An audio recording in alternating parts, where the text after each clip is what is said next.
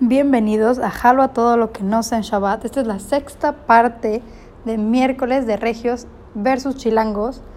Y ahorita me encuentro actualmente en Monterrey. Soy para agarrar mi poder regio y poder hablarles de este concepto el día de hoy. Les voy a hablar del clima. No, no es el clima que vemos en las noticias. El clima en Monterrey son los abanicos, los aires acondicionados no sé si los conocen.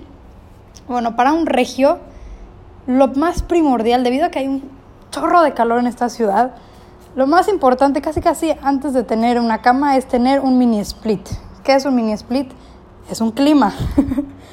en todos lados hay, o sea, si llegas a un restaurante y no hay o no hay abanicos, no entras. O sea, hace mucho calor, necesitas un clima para que tengas aire justo, bueno, ahorita que estamos en cuarentena, que fuimos al súper, al HB, mi mamá fue, en la entrada hay mini splits, en todos lados hay.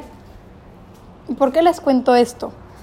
A mí de repente se me sale el, prende el clima en el coche.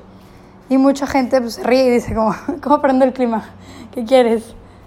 No es una cosa que se prenda. Pero aquí en Monterrey el clima es eso, es el aire acondicionado de todos lados. O sea, puede existir el mini split, que es como el rectangulito, el aire que se pega de pared de las casas. Espero que lo conozcan. Ahorita ya está poniendo más moderno en México, pero no es tan conocido. Y también el clima es pues, lo que conocemos del clima, vemos el clima en las noticias. Entonces, podemos decir que el clima de hoy está a 30 grados y necesitamos prender el clima para no tener calor.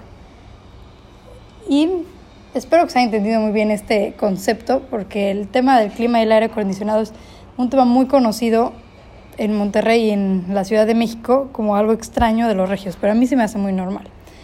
Espero que les haya gustado mucho y nos vemos el próximo miércoles.